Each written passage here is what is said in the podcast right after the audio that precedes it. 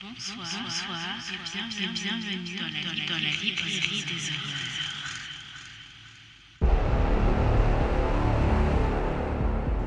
It, it, it made me feel like they were a permanent part of me.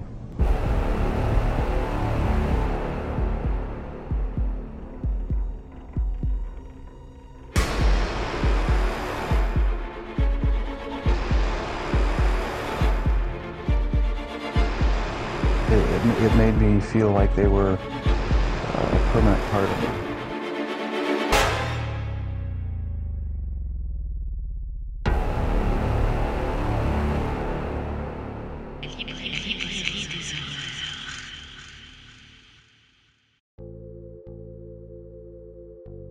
Une putain d'histoire de Bernard Minier.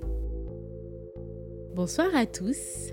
Nous sommes aujourd'hui lundi 15 juin 2020. Il est actuellement 22h et vous écoutez la première partie qui ne contient aucun spoiler de l'épisode 7, le tout dernier épisode de la saison, qui sera consacré au roman Une putain d'histoire de Bernard Minier.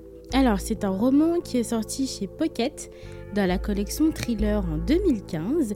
Il fait 598 pages et, comme je viens de le dire, c'est un thriller. Alors, c'est une lecture que j'ai faite du 9 mars 2020 au 3 avril 2020. Comme d'habitude, on va commencer par une petite introduction avec ce que j'appelle la petite histoire qui se cache derrière ce livre. Alors, tout a commencé quand j'ai décidé d'acheter des livres.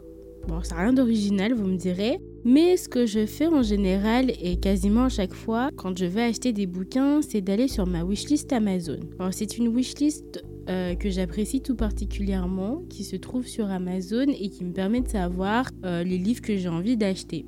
J'achète beaucoup de mes romans en occasion, donc en fait la wishlist me sert juste à savoir quels sont les titres qui m'intéressent et par la suite je vais me tourner vers une librairie d'occasion pour les acheter. Là je regardais les titres que j'y avais mis dans ma wishlist et euh, je faisais un petit peu du tri par la même occasion et ce que je fais à chaque fois c'est que je prends le tout premier bouquin que j'ai mis dans ma wishlist, donc je prends les plus âgés, les plus vieux qui sont dans ma petite pile de, livres que j'ai envie d'acheter. Et puis ce que je fais systématiquement, c'est que je clique pour lire le synopsis.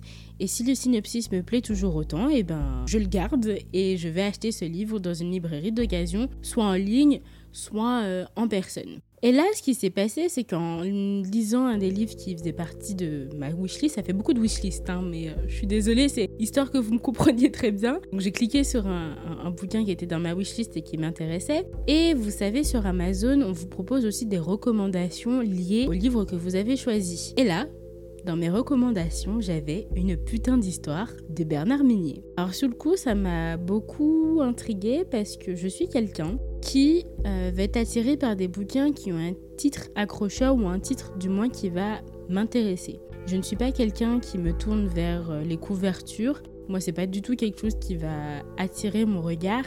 Bien au contraire, parce que souvent j'achète des livres de poche et ce qui se passe, c'est que les couvertures sont pas forcément très belles. D'ailleurs, euh, la couverture d'une putain d'histoire, j'avoue que même avoir, euh, même en ayant lu le, bouquin, j'arrive toujours pas à comprendre le, lien entre l'histoire et cette couverture. Mais euh, c'est pour vous dire, je la trouve pas particulièrement belle. Je crois que les seules maisons d'édition qui proposent des, des couvertures que moi je trouve jolies, même dans un format poche, c'est l'édition 10, 18 et euh, l'édition Milady. Mais là, pour le coup, la couverture me plaisait pas du tout. C'était vraiment le titre. Et euh, du coup, je suis allée voir euh, ce qu'il en était. Et il s'avère que la quatrième de couverture ne me plaisait pas du tout. C'est-à-dire que le synopsis que j'avais était très peu. Euh, il était très vague.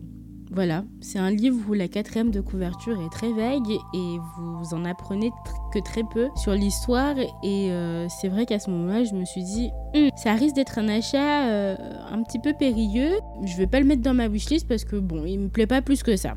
Le souci, c'est que c'est un livre qui venait tout juste de sortir et, j'ai pu remarquer que, eh ben ma foi, euh, on a commencé à pas mal parler de, de ce bouquin et notamment sur la book, booktubosphère, excusez-moi. Vous savez que euh, je regarde pas mal de vidéos euh, YouTube de, de booktubeurs qui, qui traitent de livres et c'est un livre qui n'arrêtait pas de tourner. Et même euh, chez des personnes qui sont pas forcément tournées vers le thriller, mais ils tournaient pas mal et c'est super bête, mais c'est ce qui m'a donné envie de, de l'acheter. Parce que notamment au niveau des chaînes Booktube qui sont vraiment tournées vers le thriller, pour la plupart, pour la majorité, c'est un bouquin qu'ils avaient quand même pas mal apprécié.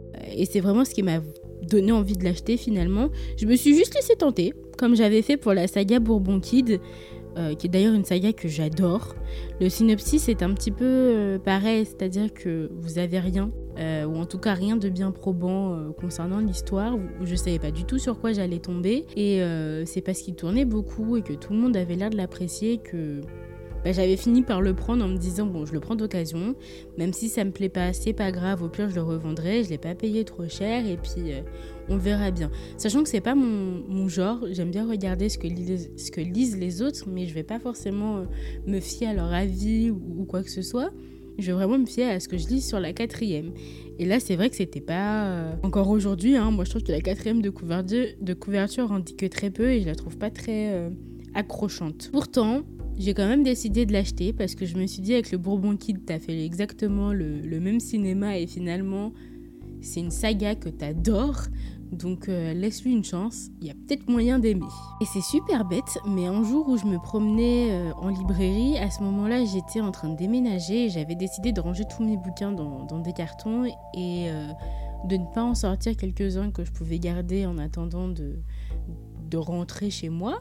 J'avais tout rangé et euh, je crois qu'on arrivé au moment de mon anniversaire et moi ce que j'aime beaucoup c'est m'acheter des bouquins. je crois que quand on aime on ne compte pas. À ce moment-là j'étais à la librairie puisque j'avais aucun, aucun bouquin que je pouvais lire et j'avais décrété que finalement je ne pouvais pas vivre sans bouquin. Donc je vais en librairie, le premier, euh, le premier livre que je vois, en sachant que ça faisait des années, hein, entre le moment où j'ai fait la découverte de ce livre et le moment où je suis allée en librairie l'acheter, il s'est passé euh, pas mal d'années puisque je l'ai acheté l'année dernière. Non, je l'ai acheté il y a deux ans. C'était en 2018. Donc entre-temps, il s'est passé trois ans. Et euh, bah, en allant dans cette librairie, c'est le premier bouquin euh, qui m'a interpellée. Et je me dis, non, mais ce titre est vachement accrocheur. La quatrième l'est beaucoup moins. Moi, je pense qu'il ne faut pas se fier à la quatrième et qu'au contraire, euh, c'est pas plus mal qu'on n'en sache pas beaucoup. Donc je me suis laissé tenter. Voilà. Et puis je me suis remémoré le fait que. J'avais fait le même cinéma avec la saga Bourbon Kid. Entre temps, j'avais lu les deux tomes et j'avais vraiment adoré. Du coup, bah, je l'ai acheté. Le truc, et vous allez rire, c'est que à la base, j'avais acheté ce livre parce que j'étais en train de déménager, que j'avais plus aucun livre sur la main et que je voulais lire en attendant. Euh, alors c'est pas le seul bouquin que j'ai acheté ce jour-là, j'en ai acheté d'autres, mais celui-là j'ai fini par le laisser de côté parce que encore une fois, la quatrième de couverture et en plus euh, cette couverture que vous avez ne me plaisait pas du tout. Mais alors pas du tout, j'étais vraiment attirée par le titre, mais en lisant la quatrième, je me dis mais c'est pas possible, je vais pas aimer. Donc j'ai lu les autres bouquins que j'avais achetés, mais lui je l'ai laissé de côté. Là on est en 2020, ça fait deux ans qu'il traîne dans ma palle. Et j'ai enfin fini par le sortir. Alors c'est vraiment euh, stupide ce que je vais dire euh, là aussi, mais c'est le troisième bouquin bleu que j'enchaîne euh, dans le mois. Je ne sais pas, et je ne sais pas si ça vous rappelle quelque chose, mais le tout premier épisode euh, de la saison 1 que je vous ai présenté, c'était sur un autre livre bleu qui avait un petit peu le même genre de d'atmosphère euh, dans une ville brumeuse, venteuse, assez sombre. C'était le livre de Karen Harper, Le saut du diable. Donc je sais pas, apparemment quand il pleut, moi j'aime bien lire des histoires où je me retrouve dans une ville où il pleut et avec, euh, si possible, un, livre avec une couverture bleue. Voilà. il n'empêche que comme je vous le disais, j'avais un petit peu peur de finalement pas apprécier ce livre. Et ce genre d'achat, de mon côté, sont quand même assez rares. J'achète rarement des, bouquins où la quatrième ne me plaît pas et où uniquement le titre va me plaire, ou la couverture, à la limite, ce qui arrive encore plus rarement, mais euh, je me dis, euh, le livre fait 600 pages quasiment, je vous ai dit qu'il fait combien? 598 pages, donc si pendant 600 pages je m'ennuie, ça va être chaud. Bon, j'arrête de papoter, passons maintenant au moment que vous attendez tous, le résumé et mon avis sur ce livre. Alors comme je vous disais, niveau résumé, vous n'avez pas grand-chose d'écrit. Moi, je vous ai reformulé le résumé euh, à ma façon, mais euh, je ne vous dirai pas plus de choses que ce qu'il y a marqué derrière le bouquin. Alors, tout se déroule sur une île, Glass Island, une ville brumeuse, nuageuse, venteuse et uniquement accessible par ferry. Et au-delà d'être une ville, c'est vraiment une île. Tout le monde se connaît, mais malgré cela, quelques secrets planent sur les habitants. D'autant plus après que la police ait retrouvé le corps inerte de la petite amie de Henri, 17 ans, le protagoniste de cette putain d'histoire. Qu'en ai-je finalement pensé? Alors, sincèrement, j'ai eu beaucoup de difficultés à noter ce livre et euh, après mûre réflexion, j'ai décidé de lui mettre un 3,75 sur 5, ce qui fait un 15 sur 20 ou un 7,5 sur 10. Alors, je, note avec des virgules, un 3,5 ça me dérange pas, un 3,75 c'est quelque chose que vous verrez rarement parce que pour moi ça représente l'ambiguïté dans laquelle je me retrouve. C'est un livre, on va en parler un petit peu, mais euh, qui me laisse avec une sensation ultra étrange. Ah ça n'a pas été facile quand même à lire, hein vraiment pas. Mais j'ai quand même adoré, hein. je vais pas vous mentir, c'était euh, vraiment sympa à lire. Et c'est vraiment une putain d'histoire. C'est un livre qui m'a beaucoup fait penser à une histoire que Stephen King aurait pu écrire au niveau de, de la technique employée par l'auteur. Je m'explique. Il y avait pas mal de longueurs. Il y avait pas mal de longueurs et il euh, faut savoir que ce livre, il fait presque 600 pages. Et laissez-moi vous dire un truc. C'est des longueurs assez particulières parce que à chaque fois que je trouvais qu'il y avait des moments de longueur, l'auteur te mettait un, élément euh, d'accroche, de suspense qui à chaque fois te donnait envie de lire le, chapitre d'après.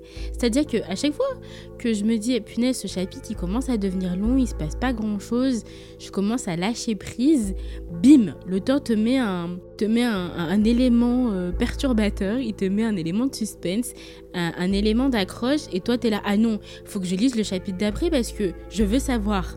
Qu'est-ce qui se passe là? Je veux savoir. Du coup, tu lis le chapitre d'après et tu te rends compte que l'auteur va pas du tout traiter de ce petit élément là qu'il a mis euh, en avant dans le chapitre d'avant. Et ce qui se passe, c'est que si tu veux avoir la réponse de cet élément qu'il a introduit euh, au moment où tu es en train de te dire ouais, ça commence à devenir long, faut attendre six chapitres d'après.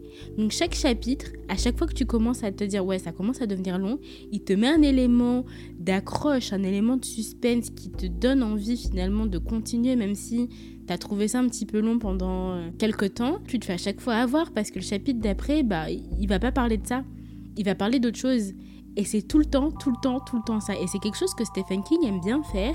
Le souci, c'est que euh, par moments, Stephen King, je trouve, il gère mal le truc.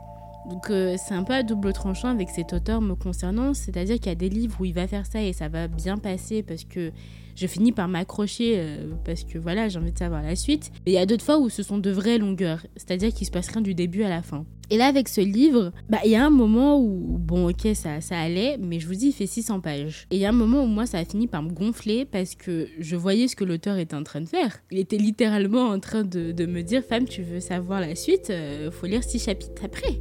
Donc, t'es obligé de te coltiner les six chapitres euh, entre le moment où je t'introduis cet élément et le moment où je te l'explique parce que euh, parce que c'est comme ça. Alors le truc c'est que au fur et à mesure qu'on avance dans l'histoire, on se rend compte qu'il y a des éléments qui s'ajoutent. Là, on vous parlait d'un meurtre, donc on a un fond de thriller, mais ensuite il y a d'autres choses qui vont qui vont s'ajouter et qui donnent de l'ampleur à l'histoire. Mais le souci c'est que moi, il y a un moment où j'en avais marre en fait. J'en avais marre de ces petits moments euh, où euh, je commençais à m'ennuyer, où l'auteur va te mettre ce petit élément d'accroche perturbateur qui te donne envie de continuer finalement la suite. Parce qu'à chaque fois c'était la même chose à chaque chapitre, bah moi ça m'ennuyait. J'avais compris ce qu'il était en train de faire là, pas l'histoire, hein, mais vraiment sa technique qu'il employait. Et puis moi, ça me saoulait parce que j'étais là, mais euh, va, va, au but quoi. Encore, je, répète, mais c'est une histoire où il y a plusieurs histoires. Donc je peux comprendre pourquoi c'était long, mais euh, il y a un moment où j'en pouvais plus. J'en pouvais plus, j'étais en train de forcer, forcer, forcer. Bah non, ça, marchait plus. Du coup, sachez que c'est quelque chose que King aime bien faire. Donc si c'est euh, quelque chose que vous vous appréciez et, qui vous dérange pas, vous aimerez ce bouquin. Si par contre vous n'êtes pas fan de Stephen King justement à cause de ce genre de choses, vous n'allez pas aimer. Et là encore, euh, j'ai envie de dire que c'est des longueurs assez bien gérées où c'est il y a quand même quelque chose au bout, vous voyez, mais euh, il y a un moment j'en pouvais plus. Et ce qui s'est passé, c'est que j'ai fini par, par quasiment prendre un mois pour le lire. Et en trois jours, je n'avais lu qu'à peine 420 pages. C'était long, c'est parce qu'il y a un moment où j'étais à fond dedans, puis il y a un moment j'avais du mal, quoi, parce que euh, je savais que le chapitre d'après, j'allais pas avoir ma réponse, qu'il allait mettre d'autres choses par-dessus, et il arrivait même que mes questionnements que j'avais de chapitre avant, je les ai oubliés, quoi, parce qu'il se passait tellement de trucs. Pendant trois semaines, j'ai mis le livre de côté. J'en pouvais plus, j'avais une espèce d'overdose, donc j'ai lu d'autres bouquins entre, mais lui, je l'ai laissé de côté. Le 3, qui est le jour, le 3 avril, qui est le jour où j'ai terminé la lecture, c'est euh, le jour où j'ai terminé les 150, 170 pages qui restaient du bouquin. Là, je les ai lus d'une traite. Je pense que cette pause m'a fait pas mal de bien parce que ça m'a permis de prendre un petit peu de recul, de changer. Euh, de me changer un petit peu les idées et d'apprécier pardon, à sa juste valeur le bouquin. Parce que quand vous lisez un format poche aussi long, avec euh, autant de péripéties, mais en même temps autant de longueur, et, cet auteur qui, manipule un petit peu ta patience, ça peut être très vite devenir chiant. Mais ça n'empêche pas que ce genre de lecture euh, me laisse un, pas, une sensation où je suis un petit peu perplexe parce que j'ai pas détesté, hein, loin de là. Et au vu de la fin, je regrette pas du tout d'avoir acheté ce livre ni de ne pas avoir abandonné non plus ma lecture, mais je reste perplexe. D'ailleurs, en parlant de fin, je suis pas sûre qu'elle plaira à tout le monde. C'est le genre de fin qui. ça passe ou ça casse. Voilà. Ça passe ou ça casse parce que c'est une fin qui sort réellement du lot. C'est un thriller qui, ma foi, était très intéressant. Euh, c'était finalement une très bonne lecture quand même. Il y a un petit détail qui m'a fait avoir une théorie. Je vous en parlerai un petit peu plus tard euh, dans la section spoil parce que j'avais une petite théorie en lisant les premières pages du bouquin et je me rends compte que j'avais pas totalement faux. Tout le reste était complètement euh, claqué. Hein. J'étais à côté de la blague. Mais ce petit détail là particulier, j'étais pas trop loin donc j'étais vachement fière de moi. Passons maintenant au personnage. Qu'en ai-je pensé? Alors sachez que euh, je suis quelqu'un qui n'aime pas les lectures où il y a plusieurs personnages. Mais quand je dis plusieurs personnages, c'est genre plus de 10 personnages, quoi j'ai beaucoup de mal parce que il y a un moment où je me sens larguée. Mais contrairement à euh, ces, livres, ces romans où vous avez beaucoup de personnages qui sont introduits de manière très rapide, là tout se fait petit à petit. Donc certes, il y a beaucoup de personnages, mais ils sont introduits de façon à ce que vous ne soyez pas largué. En tout cas, pas totalement. Donc, euh, c'est un truc que je, tiens à vous dire parce qu'il doit y avoir une vingtaine de personnages faciles. L'histoire en elle-même, euh, vous allez vous rendre compte si vous la lisez, je pourrais pas en dire plus euh, par rapport à ça, mais il y a Henri qui est un adolescent et vous découvrez un petit peu l'histoire à travers ses yeux, surtout au début. Et vous avez ensuite d'autres personnages comme ses parents. Euh, et d'ailleurs, c'est un truc que j'ai beaucoup apprécié parce que ses parents, ce sont deux femmes, un couple homosexuel, dont une qui est sourde et qui du coup communique avec le langage des signes. Donc j'ai trouvé ça très, très, intéressant. Vous avez aussi bah, les amis d'Henri, parce qu'on vous le dit pas dans la quatrième, mais je pense pas vous spoiler en vous disant ça, mais c'est une histoire où vous avez une bande d'amis. J'aimerais rebondir là-dessus parce que on va suivre des adolescents qui sont quand même vachement intelligents, mais il y a pas un moment où j'ai eu l'impression quand même d'être en face de, de jeunes adultes. Alors là, oui, ils ont 16-17 ans, donc on s'approche. Hein. Je sais pas si c'est l'effet de groupe, parce qu'ils sont 5 qui parfois leur ont fait faire des, choses que, à mon sens, des jeunes de 17, 16, 17 ans n'auraient pas fait. Mais il y a deux, trois petits moments où, voilà, surtout au début où je trouvais que ils prenaient des, des initiatives qui, qui collaient pas avec leur âge en fait. Et euh, avec le recul, je me dis, bon, ils sont plusieurs. Vous savez, avec euh, cette espèce de d'effet de groupe, je me dis ça peut se comprendre, mais c'est vrai que c'est un tout petit peu déroutant, euh, surtout au début, parce que ils vont avoir par moments des, bah, des, agissements qui, à mon sens, ne collent pas forcément avec euh, ce qu'auraient fait des, des, jeunes adolescents. Alors après, il y a aussi le contexte qui joue parce qu'on est sur une île où tout le monde se connaît. Euh, il y a un petit truc qui m'a quand même hum, chagriné aussi, c'est que vous avez... Alors, Glass Glass, oui. Glass Island est une île américaine. Le souci, c'est que euh, bah, vous avez deux personnages, notamment, qui sont vraiment les clichés types des adolescents américains. Euh, il y en a un, en l'occurrence, qui, euh, qui a un petit peu le brut du lycée. le mec, il est sportif. Toutes les nanas sont.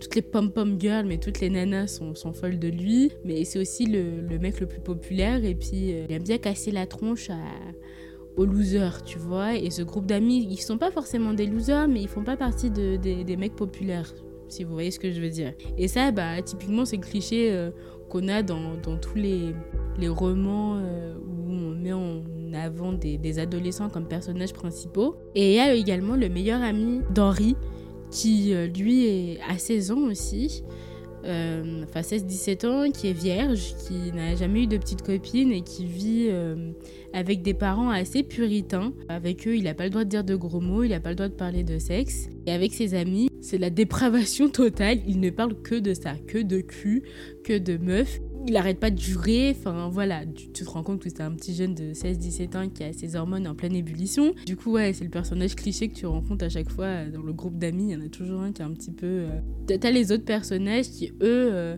c'est le moment où tu commences à avoir tes premiers rapports sexuels, tes premiers amours, machin. Enfin, vous vous doutez bien que si Henri euh, a une petite amie, il joue pas au Mikado. Et justement, j'aimerais revenir là-dessus, c'est qu'il y a un moment dans l'histoire où euh, Henri fait des rêves érotiques concernant Naomi. Je, là, je vous spoil pas, hein. c'est dans la quatrième de couverture. La petite amie euh, d'Henri va être retrouvée euh, morte. Il va faire des rêves érotiques et moi, c'est quelque chose qui m'a beaucoup perturbée. Alors, je sais que ça peut paraître un peu gros ce que je veux dire, mais j'ai 25 ans. Personnellement, à, 16 ans, j'avais pas de petits copains, je pratiquais pas le Kama Sutra non plus. Et du coup, c'était très perturbant de. Alors, c'était à travers des rêves ou des réminiscences. Il se rappelait euh, avoir passé euh, euh, un moment de folie avec sa nénette. Mais moi, ça m'a beaucoup dérangé parce que moi, en tant que lecteur, j'ai pas envie de savoir la vie sexuelle d'un adolescent de 16-17 ans, d'autant plus que moi, je suis une adulte et il y a un moment où j'avais limite l'impression de, de, de, lire un, truc pédopornographique, quoi. Et euh, le mot en soi peut gêner, mais je pense que l'auteur, à ce moment-là, a voulu nous mettre mal à l'aise. Par la suite, j'ai compris pourquoi. Si vous lisez le livre et vous l'avez lu, et que ça vous a aussi dérangé, vous avez peut-être compris pourquoi le l'auteur a décidé de faire ça, mais moi, sur le coup, ça me dérangeait. Ça me dérangeait vraiment parce que je suis désolée, moi, ta vie sexuelle, j'ai pas envie de savoir. En plus, c'est des passages assez crus et assez longs et assez détaillés. Donc, euh, non, t'as 16 ans, je veux pas savoir ce que tu fais avec ta copine, d'autant plus que moi, à 16 ans, je ne faisais pas ça. Donc, en plus, je me suis même pas reconnue dans. D'ailleurs, je me suis reconnue dans aucun des personnages. Hein. Je le tiens à le préciser, moi, ma vie ressemblait pas du tout à ça. Maintenant, parlons un petit peu de l'écriture de l'auteur, de son style, de le bouquin en lui-même. Alors, malgré quelques petits désagréments dont je vous ai parlé dans ma partie euh, avis global, j'ai quand même bien aimé le livre. Je trouve qu'il diffère pas mal des thrillers dont on a l'habitude de voir et qui mettent en avant principalement des adolescents. C'est des adolescents américains. L'auteur Bernard Minier est français. Donc euh, je trouve que c'était bien joué et contrairement à La Compassion du Diable où je vous disais qu'on sentait que c'était un auteur français, ne serait-ce qu'au niveau de l'enquête, comment l'enquête euh, était menée, là pas du tout. J'avais pas du tout l'impression de lire euh, un truc que quelqu'un avait écrit euh, qui vient pas du tout du pays. Et, d'ailleurs, il y a une petite partie à la toute fin de l'histoire où l'auteur vous explique euh, qu'il a fait pas mal de recherches, qu'il s'est entouré de personnes pour pouvoir créer ses personnages et ne pas justement avoir ce problème de moi je suis pas adolescent mais j'essaie de représenter des adolescents. Là c'était vraiment bien fait. Il y a une intrigue euh, autour du meurtre de Naomi, on vous le dit dans la quatrième de couverture, qui est l'élément déclencheur de l'histoire. Pendant quasiment tout le livre, cette intrigue a une importance énorme, mais euh, le livre fait 600 pages, donc euh, au fur et à mesure de, de l'histoire, vous vous rendrez compte qu'il y a plusieurs histoires dans l'histoire. C'est une histoire qui est d'autant plus particulière qu'il y a des éléments qui peuvent sûrement, je pense, intéresser les personnes qui, aiment bien le sujet euh, qui tourne autour de, des technologies, ou du moins les sujets qui peuvent concerner les adolescents et les technologies. Alors, euh, moi, ça me fait penser au Big Brother. Alors, je pense que si vous avez aimé le livre 1984 de George Orwell. Vous allez adorer cette histoire parce qu'il y a ce sujet de, Big Brother. Vous savez, cette entité euh, qui surveille euh, tous vos faits et gestes. Si vous avez aimé cette histoire, à mon avis, vous allez aimer ce thriller euh, à, tendance un peu technologique là. Alors un autre petit, petit truc tout bête, c'est que si vous vous souvenez, dans l'épisode 1 de la saison 1, je vous parlais du saut du diable de Karen Harper et du fait que tout se passait dans une ville assez proche au niveau de l'ambiance de, et de l'atmosphère que celle de, Glass Island. Et pour le coup, j'ai beaucoup adoré cette atmosphère que Bernard Minier a créée. C'est super bête, mais je vous disais que moi, euh, le saut du diable, tout se passe à Porte-Faux. Donc c'est le même genre de d'atmosphère. hein. On est dans une ville assez brumeuse, assez venteuse, tout le monde se connaît. euh. Et je vous disais que vers la fin, que j'avais l'impression littéralement d'être à Miami Beach, mais le truc complètement à l'opposé, à l'antipode de ce que l'auteur avait voulu créer comme atmosphère et que moi, ça m'avait trop perturbé. Et là, c'est pas du tout le cas. On a vraiment l'impression d'être euh, à Glass Island. Quand il fait froid, tu sens le froid. Quand il pleut, tu sens la pluie. Euh, Je trouve qu'il a fait un très bon travail là-dessus. Et euh, vous verrez, enfin, vous voyez, j'ai quand même très peu de choses à, redire à ce bouquin, si ce n'est cette technique-là qui m'énerve. Voilà, voilà pour cette première partie. Eh ben, je vous dis à bientôt pour la saison 2. Donc, il y aura un petit break d'un mois. Je vous retrouve le 1er août pour la saison 2. J'arrête de papoter. Je vous fais plein de gros bisous et puis ciao ciao Alors toi petit coquin, petite coquine qui a décidé de rester pour écouter cette section spoil, je spoil, ok? Donc si tu veux pas savoir tout ce qui se passe dans le bouquet, tu ne restes pas. Hein Allez, commençons tout de suite. Alors, je vais faire tout ça en revenant sur les personnages. C'est comme ça que je vais vous spoiler correctement. Je pense que ceux qui ont lu le livre, je ne fais que répéter ce que vous savez déjà, mais euh, il y a un petit élément euh, sympa dans, dans ce livre, c'est l'élément psychologique. Parce que figurez-vous que Henri, eh ben, c'est un putain de manipulateur là. Je m'en doutais pas, je l'ai pas vu venir. Je- sincèrement, je l'ai pas vu venir.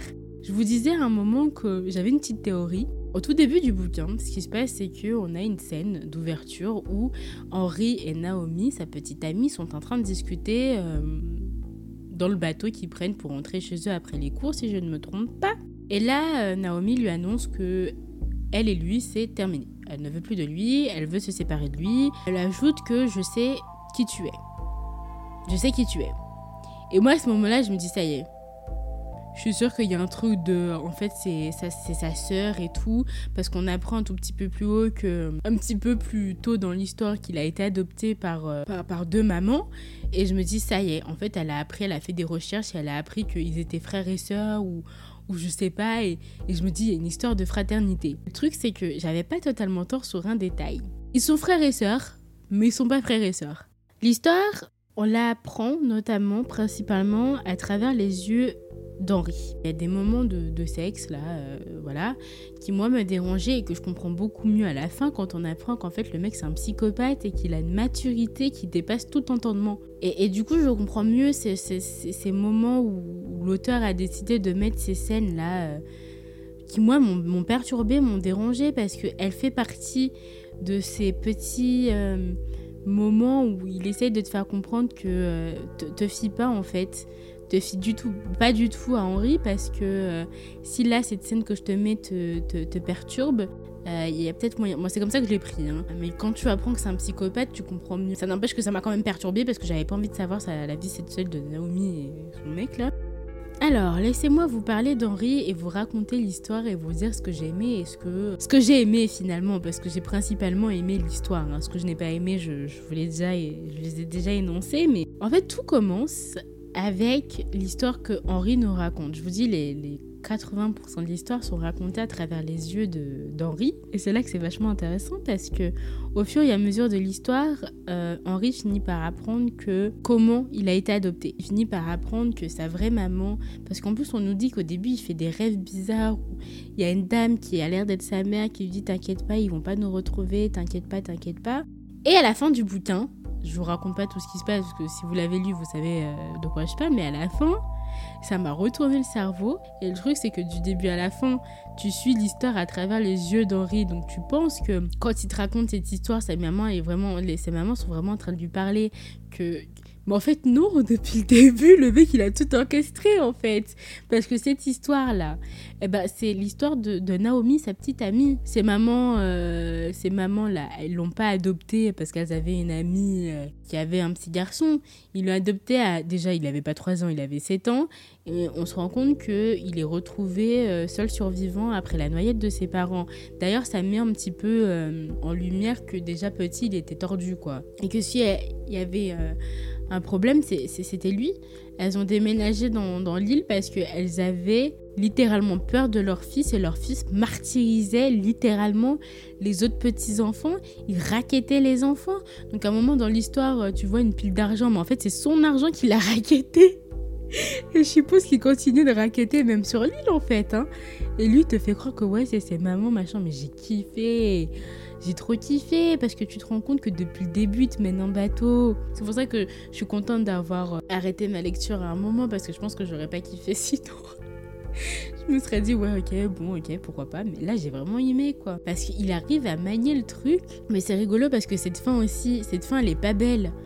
Mais elle est pas moche non plus. On se rend compte au fil de l'histoire que tout ce que nous dit Henri est en réalité une pure invention. Mais pas totalement.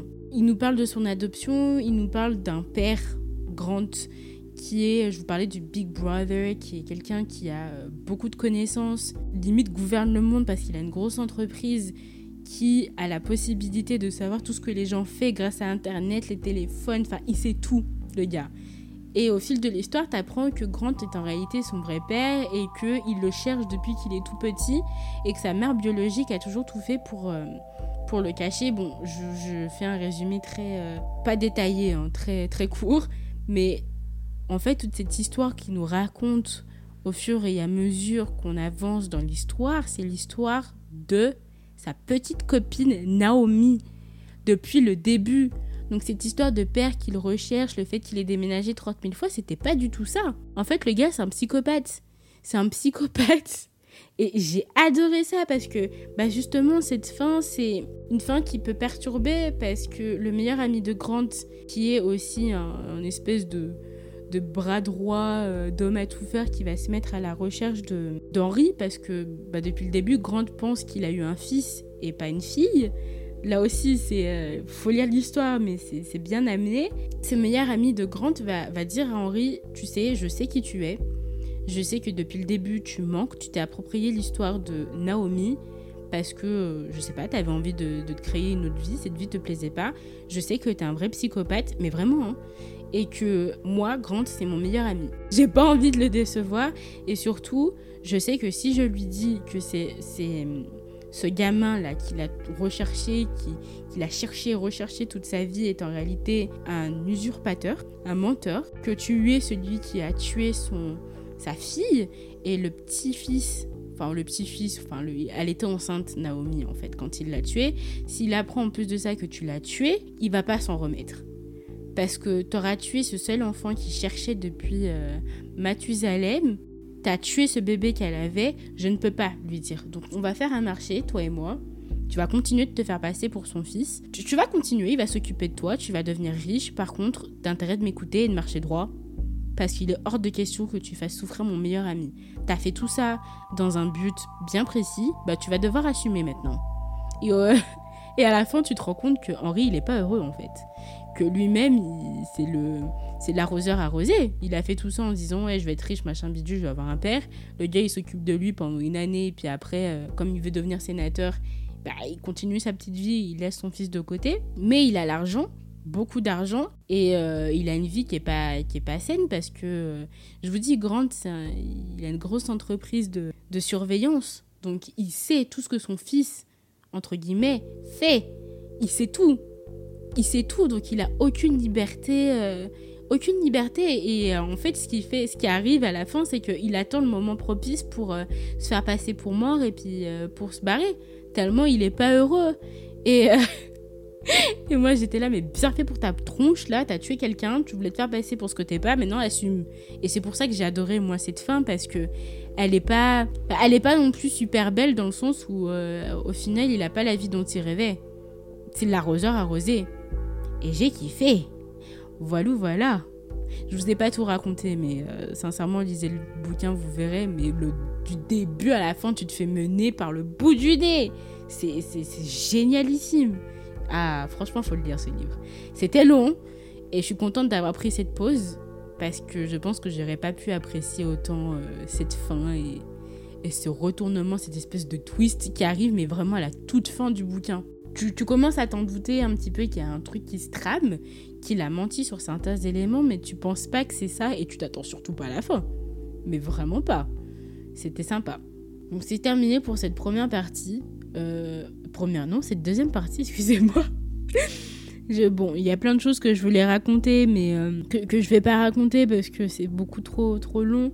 Euh, du coup, bah vous aussi, je vous demande de bien prendre soin de vous. Je vous dis à la prochaine, encore une fois, pour la saison 2 qui sera, euh, qui débutera le 1er août. D'ici là, je vous fais plein de gros bisous et puis euh, merci de m'avoir écouté jusqu'à la fin. Et je vous dis ciao ciao